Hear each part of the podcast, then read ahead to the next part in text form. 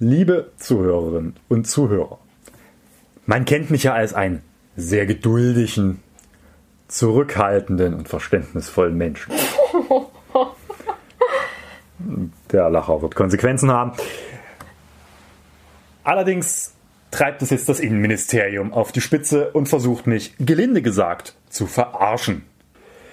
Und deswegen mache ich das, was jeder empörte Deutsche macht. Er droht mit Klage. Warum ist dann ja meistens egal, im konkreten Fall wollen wir es euch aber doch erläutern. Werte Kolleginnen und Kollegen, was ist denn das für ein Käse? Haben Sie eigentlich mal bedacht? Selbst in Sachsen. Schon alleine diese bodenlose Frechheit. Das ist doch aber nicht der Maßstab. Ja, da bin ich ja gespannt. Hallihallo zur 26. Ausgabe des Podcasts Zwischenrufe. Ihr fragt euch jetzt bestimmt schon, ha, jetzt erzählt er uns gleich, wogegen er klagt und warum eigentlich und Achtung, Spoiler, es geht nicht ums Polizeigesetz. Aber vor dieser Erkenntnis wurde noch die Geduld und ein Zuhörerwunsch gesetzt.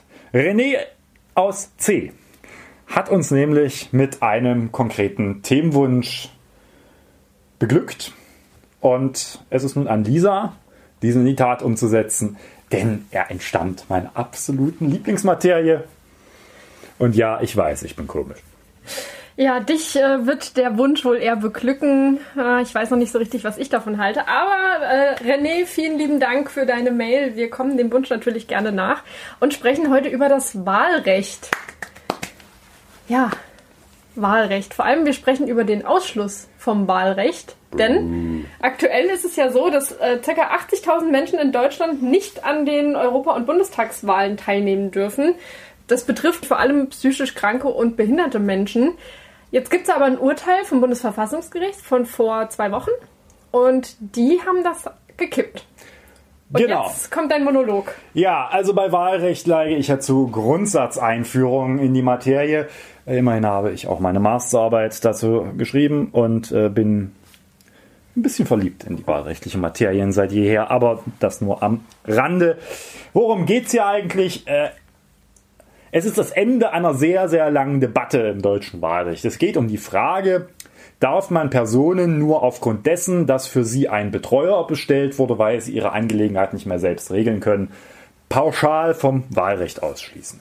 Diese Debatte ist Jahre alt, wenn nicht gar Jahrzehnte und hat sich immer weiter zugespitzt, weil man schon ahnte, dass früher oder später das Bundesverfassungsgericht diese Frage anders sehen wird, als man lange Zeit gedacht hat.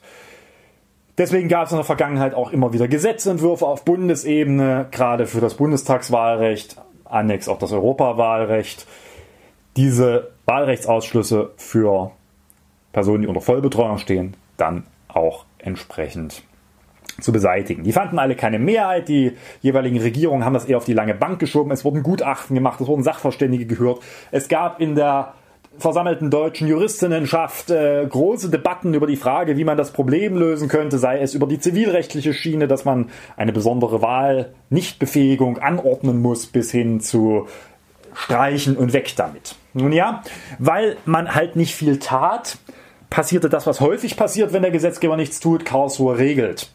Und so geschehen dann im Januar dieses Jahres ein bisschen erwartbar, auch nach der mündlichen Verhandlung in einer Wahlprüfungsentscheidung zur Bundestagswahl 2017. In der entsprechenden Entscheidung hat dann das Bundesverfassungsgericht gesagt, Moment mal, das geht so nicht mehr und hat in sehr deutlichen Worten auch der, die bestehenden Regelungen zu den Wahlrechtsausschlüssen für Vollbetreute und jene Personen, die infolge der Straftatbegehung in Schuldunfähigkeit in einer psychiatrischen Klinik sitzen, für verfassungswidrig erkannt. Soweit einfach das Urteil ist durchaus lesenswert, weil es durchaus an vielen Stellen sieht, dass man das nicht, sich nicht einfach gemacht hat, diese Frage, aber am Ende zum Schluss gekommen ist, dass der Eingriff in das Wahlrecht der wenigen in keinem Verhältnis dazu steht, was letztendlich damit bezweckt werden soll. Und deswegen hat man die Regelung pauschal verworfen und auch die entsprechenden Streichungen für äh, sinnvoll erachtet. Nun ja, das war der Drama erster Teil. Haken bei der Sache. Der Gesetzgeber kann dann weiter schlafen. Denn man kann sich ja jetzt hinstellen und sagen, Russland ist groß, der Zar ist weit und äh, das Bundeswahlgesetz ist das Bundeswahlgesetz. Die nächste Bundestagswahl findet ja erst im Jahr 2021 statt. Es sei denn, Angie geht früher oder die SPD tritt aus der Koalition aus, was auch immer.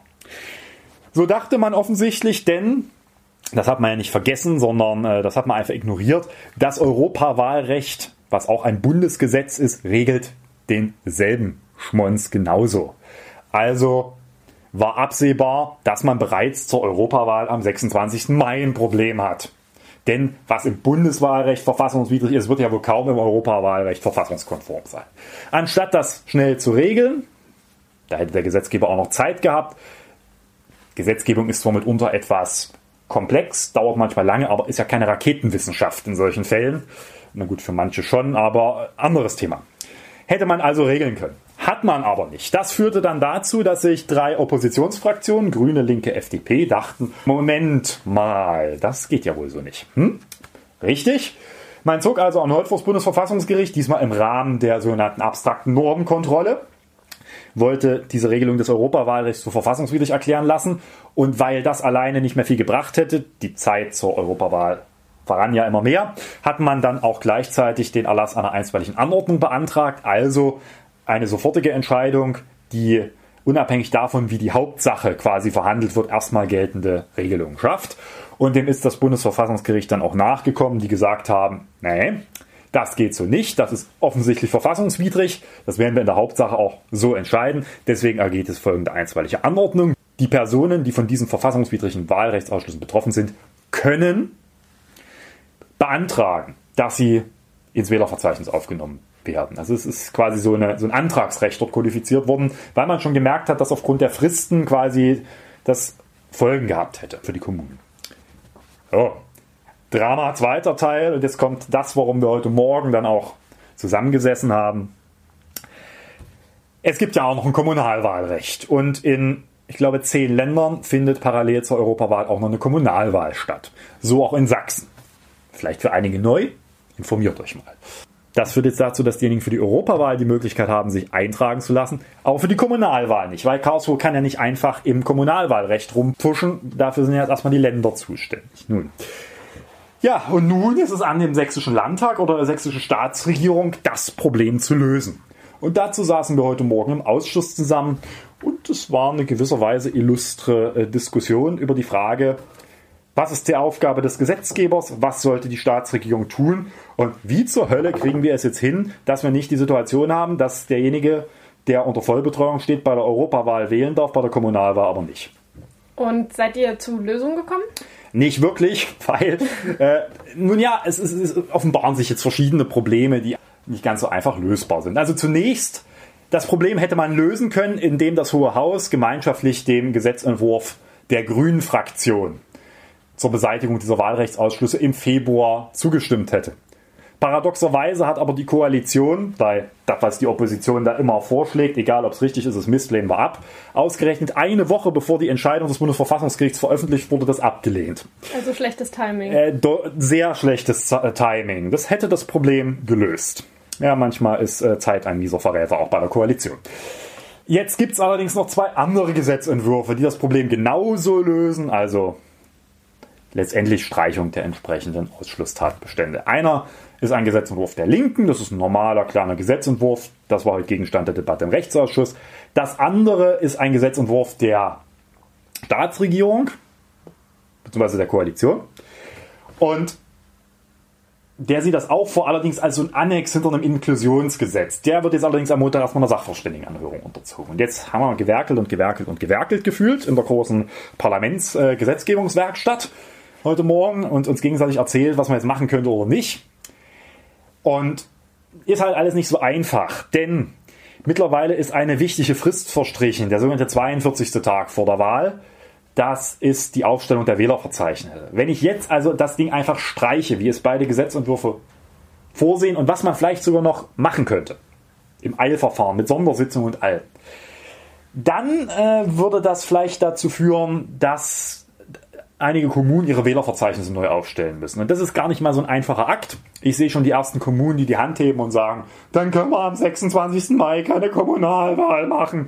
So, und um das zu vermeiden, ist es vielleicht auch nicht sinnvoll. Jetzt habe ich vorgeschlagen, dass man ja eine Übergangsregelung machen kann, dass man den Vollstreichung erst nach der Kommunalwahl in Kraft treten lässt, eine Übergangsregelung etabliert, die letztendlich genau das was das Bundesverfassungsgericht zur Europawahl mit dem Antragsrecht kodifiziert hat, jetzt in eine Übergangsvorschrift im Landesrecht überführt. Da guckten mich heute einige an und dickten wissend, aber hat halt auch nicht viel gebracht, weil der Gesetzentwurf wurde durch die Linke heute Morgen erstmal vertagt.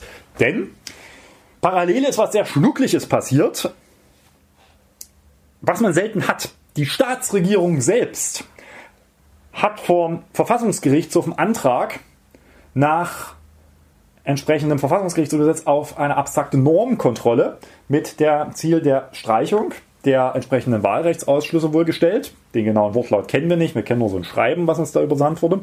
Und hat ebenfalls den Erlass einer einstweiligen Anordnung beantragt. Das ist für die Nerds hier, die sich so mit äh, so, äh, Verfassungsprozessrecht beschäftigen, das ist eher selten, weil zum einen dass die Staatsregierung oder überhaupt auch die Bundesregierung im Normkontrollanträge stellt, ist selten, weil meistens exekutiert sie ja Gesetze, deren äh, Mehrheit durch die sie tragende Fraktion im Parlament zustande gekommen ist. Da passiert das selten. Häufig ist es ja die Opposition, die im Rahmen der Normkontrolle versucht, mit Minderheit das Gesetz zu beklagen. Hier haben wir jetzt mal den anderen Fall, dass die Staatsregierung das macht, was auch wesentlich schneller geht, als wenn wir 25 Prozent der Abgeordneten erstmal zusammenkriegen müssen. Zum anderen ist auch dieser Versuch in erlassener einstweiligen Anordnung mh, hm, durchaus interessant, weil das in dem Bereich der Normkontrollverfahren eher selten ist, dass das erfolgreich ist. Das ist so ein großer rosa Elefant. Da wird zwar gerne drüber geredet, einige mögen ihn schon mal gesehen haben. Äh, real gibt's ihn kaum. Außer die Entscheidung des Bundesverfassungsgerichts jetzt zur jüngsten Europawahlsache. Und vielen ist sicherlich noch die einstweilige Anordnung aus der Literatur seiner Zeit zur Gründung des Adenauer Fernsehens bekannt. Das ist selten. So, und deswegen ist das durchaus verfassungsrechtlich spannend, das zu beobachten. Und nun ist die Hoffnung, dass, das, dass der Sächsische Verfassungsgerichtshof doch hoffentlich möglichst schnell diese Entscheidung fällt, damit man dann bei der Kommunalwahl kein Problem hat. Denn eins ist heute Morgen auch deutlich geworden. Inhaltlich ist man sich einig, dass man das Problem lösen muss. Die Frage des Weges wird dann mit der einen oder anderen Spitzfindigkeit anders gesehen. Siehst du, dass das trotzdem rechtzeitig passiert oder glaubst du, es wird schwierig? ja, auch die Mitglieder des Verfassungsgerichtshofs werden ja sehen, dass da noch andere Fristen laufen. Und selbst wenn man so ein Eintragungsrecht kodifiziert, wie es jetzt zur Europawahl geschaffen wird, dann muss es ja sachlich auch noch darstellbar sein, sich eintragen zu lassen. Das nützt mir ja nichts, wenn ich das irgendwie so kurzfristig entscheide, dass ich das technisch gar nicht mehr umsetzen kann. Von daher meine These, wenn die das nächste Woche nicht entschieden haben, dann wird es arg knapp. Aber ich glaube, das wird passieren. Immerhin der Landtag ist schon zur Stellungnahme aufgefordert worden. Aus mir unerfindlichen Gründen hat der Landtagspräsident davon abgesehen. Wir sind ja nur die erste Gewalt und zuständig für Gesetze, aber das, äh, naja gut, wenn man sich als Landtagspräsident gerne mal eher der Staatsregierung nahe fühlt, als dem Parlament verbunden, dann äh, kommt sowas draus. Weißt du denn, wie viele Menschen in Sachsen davon betroffen sind? Man geht momentan von 4000 Personen aus, die das hm. in Sachsen betrifft. Das waren so die Zahlen, die immer wieder diskutiert wurden. Na, dann bleibt es auf jeden Fall spannend und wir behalten das weiter im Auge. Da wir ja jetzt sowieso schon über Wahlrecht sprechen, möchte ich das mal nutzen, um noch so einen kleinen Exkurs mit dir zu machen und über das Wahlrecht so im Allgemeinen zu sprechen. Also es wird ja immer wieder gefordert, dass es mal so eine Reformierung des Wahlrechts braucht, dass es zu komplex ist, dass die Menschen den Unterschied zwischen erster und zweiter Stimme nicht kennen. All solche Sachen. Was hältst du denn davon? Glaubst du, es braucht eine Reform? Oder ist der Status quo eigentlich ganz in Ordnung? Hm. Ja, das ist eine spannende Frage. Äh, das ist eine sehr komplizierte Sache. Ich habe an dieser Stelle mal eine Lektüreempfehlung.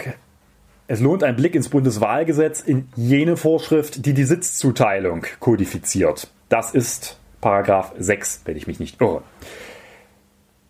Wer den verstanden hat, dem winkt wahrscheinlich wahlweise irgendein Nobelpreis, wahrscheinlich Mathematik oder hm, sonstige Ehrungen. Ich kenne selbst äh, Vertreter oberer Wahlbehörden, die nicht verstanden haben, wie das Ding funktioniert. Und tatsächlich ist es ein Algorithmus, der in einer Kombination aus einem nicht ganz einfachen Sitzzuteilungsverfahren verbunden mit einer Unterverteilung, einer kombinierten Unterverteilung, einer Oberverteilung und dann einer Versuch, die jeweiligen Verteilungen so miteinander übereinzubringen, dass ein solides Wahlergebnis rauskommt.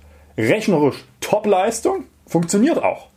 Versteht aber keiner. Im wage die These, 99,99% jener Bevölkerung, die dazu aufgerufen ist, ihre Stimme abzugeben, damit aus diesen Stimmen der Deutsche Bundestag zusammengesetzt wird, würden nicht verstehen auf Anhieb, was konkret die Folge ihrer Stimmhandlung ist. Von daher gibt es definitiv die Notwendigkeit, sich die Frage zu stellen, verstehen eigentlich Menschen das, was sie mit ihrer Stimme machen? Und da bin ich nicht bei denjenigen, die immer noch nicht verstanden haben, was der Unterschied zwischen einer Erst- und einer Zweitstimme ist, was sehr viele in Deutschland sind. Und was ich denen auch gar nicht übel nehme, weil mitunter äh, kriegen das selbst Politiker nicht ordentlich hin, äh, erklärt, was eigentlich hier der Unterschied ist. Nun ja.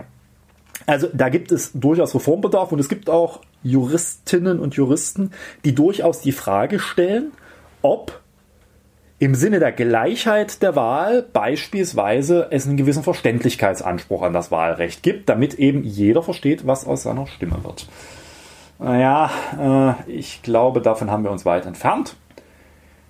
Jetzt mache ich nur einen kurzen Einschub, der mal verdeutlicht, warum sind wir eigentlich dorthin gekommen. Eine nicht unerhebliche Zahl von Wahl-Jura-Nerds, ich entschuldige mich an dieser Stelle bei Herrn Professor Meyer, und äh, Mathematikern, äh, unter anderem ein gewisser Herr Professor Puckelsheim, haben irgendwann mal rausgekriegt, dass es sowas wie dieses negative Stimmgewicht wohl gibt. Also den Effekt, dass wenn ich eine Stimme abgebe für eine Partei, diese möglicherweise am Ende dadurch weniger Mandate hat, weil weniger Überhangmandate und dergleichen mehr, das äh, jetzt auszuführen würde das sprengen. Und das war eher so, war die große Fata Morgana, das sah man immer, aber man ist ihm nie nahe gekommen, bis dann 2005 eine Nachwahl hier in Dresden Tatsache diesen Effekt bestätigte, weil man ihn erstmals nutzen konnte, weil quasi ein Teil der Bundestagswahl zwei Wochen später stattfand. Und dann wurde klar, dass das System, dass das wirklich dazu führen kann, dass Mandate anders verteilt werden. Dann kam das Bundesverfassungsgericht, sowas dürft ihr nicht machen. Und nun kann man aber nicht da reingehen in dieses hochkomplexe deutsche Wahlrecht und sagen, ich will weiter mein personalisiertes Verhältniswahlrecht. Das heißt, wir wählen brav mit unserer Erststimme in Wahlkreisen Abgeordnete und mit unserer Zweitstimme Listen und am Ende brauchen wir ein System, das die Listen und die gewählten direkten Abgeordneten widerspruchsfrei übereinander bringen. Wenn ich das will, dann komme ich zu solchen Regelungen. Wenn ich solche Regelungen nicht haben will und vor allen Dingen, dass die widerspruchsfrei funktionieren, dann muss ich wohl die Frage stellen, gehen wir nur zum Verhältniswahlrecht, gehen wir nur zum äh, Mehrheitswahlrecht. Letzteres halte ich auch mittlerweile für verfassungsrechtlich schwierig, gleichwohl sich die Mehr hält, dass das ohne weiteres ginge. Ich glaube, das würde man mittlerweile vielleicht sogar auch verfassungsrechtlich anders bewerten. Aber das anheimgestellt. Ich glaube, man wird an diesem Wahlrecht so lange nur rumdoktern, wie man nicht bereit ist, die Grundsatzfrage Verhältniswahlrecht oder Wahlkreise zu stellen und sich von diesem Mischsystem zu entfernen. Das Mischsystem hat auch Vorteile. Es kombiniert halt beide Verfahren eigentlich auch ganz gut. Aber es hat halt viele Nachteile und die sehen wir. Und da rede ich noch nicht über ganz viele andere kleinere oder größere wahlrechtliche Änderungen, die es da so geben kann, wie Mehrmandatswahlkreise, wie beispielsweise die Fragen, brauchen wir offene Listen, also dass wie im bayerischen Landtagswahlrecht man einzelne Personen wählen kann ich glaube, Wahlrecht ist immer, das sieht man ja auch historisch, eine große Diskussion über was geht und was nicht. Und so hat sich auch das Wahlrecht in der Bundesrepublik Deutschland entwickelt, immer wieder. Irgendwann hat jemand was gemacht, der Rest hat abgeschrieben oder nicht. Und am Ende kamen im Land, in den Ländern vor allen Dingen sehr unterschiedliche Wahlrechte raus.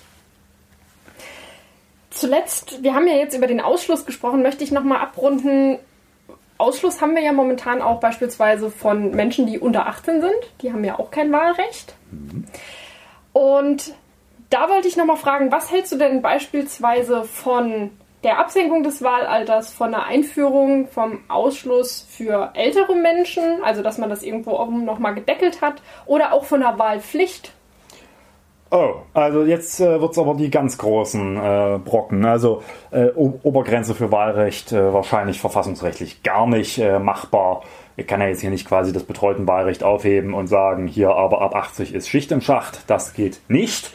Da glaube ich auch, hat man äh, nicht nur aus moralischen Gründen, sondern auch ganz grundsätzlich schlechte Karten vom Verfassungsgerichtshof. Die Absenkung nach unten, nun ja, da gibt es ja so viele Modelle, wie es Menschen gibt. Hm, ich fange mal vom einfachsten an, was immer, ich glaube, so gerade die Linke gelegentlich oder zumindest die, der Jugendverband auch der Grünen gelegentlich fordert, Wahlrecht null. Äh, da kann ich nur verwarnen, das ist die Einführung des Familienwahlrechts durch die Hintertür. Denn wie will man denn feststellen, ob Klein Torben mit seinen zehn Jahren äh, nun tatsächlich CDU gewählt hat oder ob das zufälligerweise an seiner Stelle seine Mutter oder sein Vater angekreuzt hat. Das äh, lädt doch zu großer Manipulation und faktisch zur Stimmabgabe durch die Eltern ein. Mm. Und damit hätten wir Familienwahlrecht, was ich wiederum unter dem Prinzip One Man, One Vote für wahrscheinlich auch verfassungsrechtlich nicht zulässig halte. Bleiben wir bei den beliebten Spiel äh, 14, 16, 18, 12, 21. Äh, wer jetzt Bingo spielt, hat wahrscheinlich schon gewonnen. Da findet man jetzt so viele Begründungen, wie mein Liebling lustig ist. Es spricht viel dafür, dass man 18 erstmal verlassen sollte und absenken. Diejenigen, die eher moderat rangehen, sagen, versuchen wir es zuerst mal mit 16. Das ist auch in vielen Ländern eingeführt worden. Das ist auch so ein wahlrechtlicher Leitbestand, der sich etabliert hat. Also da geht auch kaum einer mehr von weg, sondern die Länder ziehen peu à peu nach, dass wir auf 16 runtergehen. Die radikaleren Forderungen, so auch die Grünen in ihrem Landtagswahlprogramm hier in Sachsen, wollen 14. Da findet man auch durchaus taugliche Begründungen. Mich persönlich überzeugt durchaus, dass von jemandem, von dem ich verlange, dass sie oder er die Folgen seiner oder ihrer Handlung in strafrechtlicher Relevanz abschätzen können. Das heißt nicht, dass sie am Ende dafür auch belangt werden, aber quasi das ist ab dem Moment auch können müssen. Äh, dass man denen gleichzeitig zumuten kann, dass sie auch sowas wie eine Wahlentscheidung treffen können, das halte ich durchaus für bestechend. Gibt es auch Leute, die das anders sehen. Von daher Wahlalter 14, um es mal fortzumachen, halte ich für sinnvoll und gangbar. 16 für definitiv anstrebbar. Ja, und äh, zur Wahlpflicht. Puh, da halte ich eigentlich nichts von. Also, ja, da müssten wir, glaube ich, mal eine längere Debatte zu führen. Das würde heute den Rahmen sprengen. Sehr schön, dann haben wir das Thema für die nächste Podcast-Folge ja schon gesetzt. Kommen wir damit zu unserem zweiten Thema. Ja, ja zweites Thema. Äh, lass uns über den Wahlrechtsausschluss von dauerhaft in Ausland lebenden äh, Deutschen sprechen. Ja, dann. Nein. Ach so, machen wir nicht. Schade. Ja, ich bin jederzeit offen. Ich würde ja gerne mit dir über die Videoüberwachung in Chemnitz sprechen, aber falls du da andere Vorlieben hast? Nee, wir lassen das, glaube ich, mit dem Wahlrecht. Wir machen mal weiter. Also vielleicht äh, können wir es ja irgendwann nochmal rauskramen. Vielleicht wünscht sich ja nochmal jemand was zum Wahlrecht. Also, Videoüberwachung in Chemnitz. Du bist auf Band, habe ich gehört. Genau, hm, Videoüberwachung in Chemnitz oder wie die Staatsregierung mich endgültig zum Norm halten will. Also, äh, vielleicht diejenigen, ich glaube, hatten wir das schon mal im Podcast? Ich glaube irgendwie am, äh, am Rande. Also es gibt ja in, in Chemnitz diese schöne große Videoüberwachung in der Innenstadt. Und bisher dachte man ja, äh, alles nur schlimm, aber nicht schlimm, schlimm. Und jetzt sind wir bei schlimm, schlimm, schlimm angekommen. Denn wie uns die hochgeschätzte Staatsregierung in Antwort auf eine kleine Anfrage von mir mitteilte, filmt man dort auch, wenn sich Demos im Gebiet befinden und nicht nur das, man filmt nicht nur, man zeichnet auch gleich noch auf und für insgesamt zehn Tage wird das auch noch gespeichert. Das äh, sieht die Staatsregierung als unproblematisch. Die anwesenden äh, Juristinnen und Juristen, die sich im Versammlungsrecht auskennen oder diejenigen, die es praktisch anwenden, die dürften sofort die Alarmglocken schrillen hören, denn das geht wohl so nicht. Warum genau funktioniert das denn nicht? Ja, jetzt äh, kommt die Staatsregierung des Weges und sagt, es gibt ja, und das vor allen Dingen erzählt das die Stadt Chemnitz, es gebe ja versammlungsrechtlich keine Pflicht, da irgendwo das abzuschalten. Vollkommener Quark. Also zunächst, diese Kameraüberwachung wird zu Teilen auf das bestehende Polizeirecht gestützt. Dann gibt es sowas, das nennt sich Polizeifestigkeit des Versammlungsrechts. Das hat zur Folge, dass ich das allgemeine Polizeirecht nur dort anwenden darf, wo das Versammlungsrecht es vorschreibt, sonst das Versammlungsrecht anzuwenden ist. Und das sieht beim Thema Videoüberwachung doch eine erhebliche Zahl von Einschränkungen vor.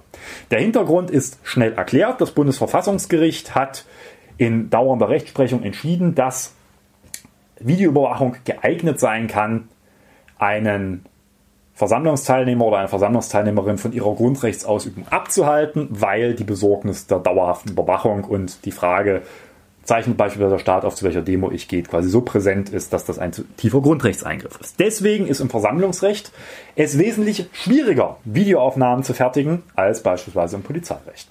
Und nun haben wir das Problem und den Schlamassel für die Stadt Chemnitz. Eine Videoüberwachung ist im Versammlungsrecht in der Regel fernab von Übersichtsaufnahmen nur zulässig, also insbesondere dann, wenn gespeichert wird, zur Verfolgung von Straftaten oder zur Abwehr von Gefahren für die öffentliche Sicherheit und Ordnung. Darum geht es hier aber gar nicht, weil die Versammlung hat ja nichts gemacht, außer sich da durchbewegt oder darum gestanden. Und deswegen dürfte das versammlungsrechtlich schlicht nicht zulässig sein, ohne konkreten Anlass hier Dinge auf Band aufzuzeichnen. Dann nützt es dann auch nichts, dass die Stadt Chemnitz sich dann noch eine geile Ausrede hat einfallen lassen. Sie kann ja gar nicht anders, weil sie selbst speichert ja nicht. Sie ist nur Teil irgendeines Kooperationsprojektes mit der Polizei und sich selbst und noch zwei anderen Chemnitzer Unternehmen, die aber also der Stadt anheimfallen weil diese Kameraaufzeichnung wird von den Verkehrsbetrieben gemacht. Können wir ja nichts für. Ja, da macht man sich dann einen sehr schlanken Fuß, denn nicht erst seit dem Fraport-Urteil des Bundesverfassungsgerichts ist klar, auch für privatrechtliche Unternehmen, die durch den Staat und hier durch die Kommune beherrscht werden, gilt die, gilt die Anwendung des Versammlungsrechts und damit ist das klar. Alles andere wäre ja auch absurd. Dann könnte ich mich ins Private als Staat flüchten und so das Versammlungsrecht umgehen. Kurzum, das ist so absurd, was die hier machen und nach unserer Auffassung auch rechtswidrig. Übrigens der sächsische Datenschutzbeauftragte sonst manchmal eher so ein bisschen wie das Orakel von Delphi unterwegs und er kann sein, kann aber auch nicht sein, ist an dem Punkt relativ klar und sagt, Moment mal, da hat der Abgeordnete wohl recht mit seinen äh, Vermutungen. Und deswegen werden wir jetzt wahrscheinlich, wir prüfen das gerade noch vor das Verwaltungsgericht gehen und dann auch klagen, weil unter den 38 Versammlungen, die bisher so gefilmt wurden, befand sich auch eine gegen diese Videoüberwachung, auf der ich geredet habe. Entsprechend bin ich von der Maßnahme betroffen und werde deswegen mit hoher Wahrscheinlichkeit dann auch vor das Verwaltungsgericht gehen. Das ist ja ein bisschen Schicksal, dass du auf der Demo gegen die Videoüberwachung in Chemnitz aufgezeichnet wirst. Ja, beziehungsweise eher Blödheit derjenigen, die aufgezeichnet haben. Oder so, wie man es dreht oder wendet. Ja, wir werden also demnächst eine neue Reihe machen. Valentin klagt. Ich überlege mir schon mal, wie wir das ausgestalten können. Bis dahin sind wir aber erstmal durch mit dem Podcast und wir kommen zu der für mich immer schönsten Frage, nämlich was hast du denn als Mitbringsel dabei? Ja, das Wetter ist ja fernab der regnerischen Tage diese Woche eigentlich ganz nett gewesen und einigen ist ja bekannt, dass ich gerne auf meinem Rennrad sitze und gelegentlich auch Streckenempfehlungen loswerden will. Es ist ja so gerade in Sachsen etwas schwierig mit so Alpenpässen, logischerweise. Und die sächsische Schweiz ist ja eher so vom Anstiegscharakter was, nun ja, und auch das Erzgebirge eher so langgezogene Anstiege, aber so was zu fehlt sind so Serpentinenstraßen.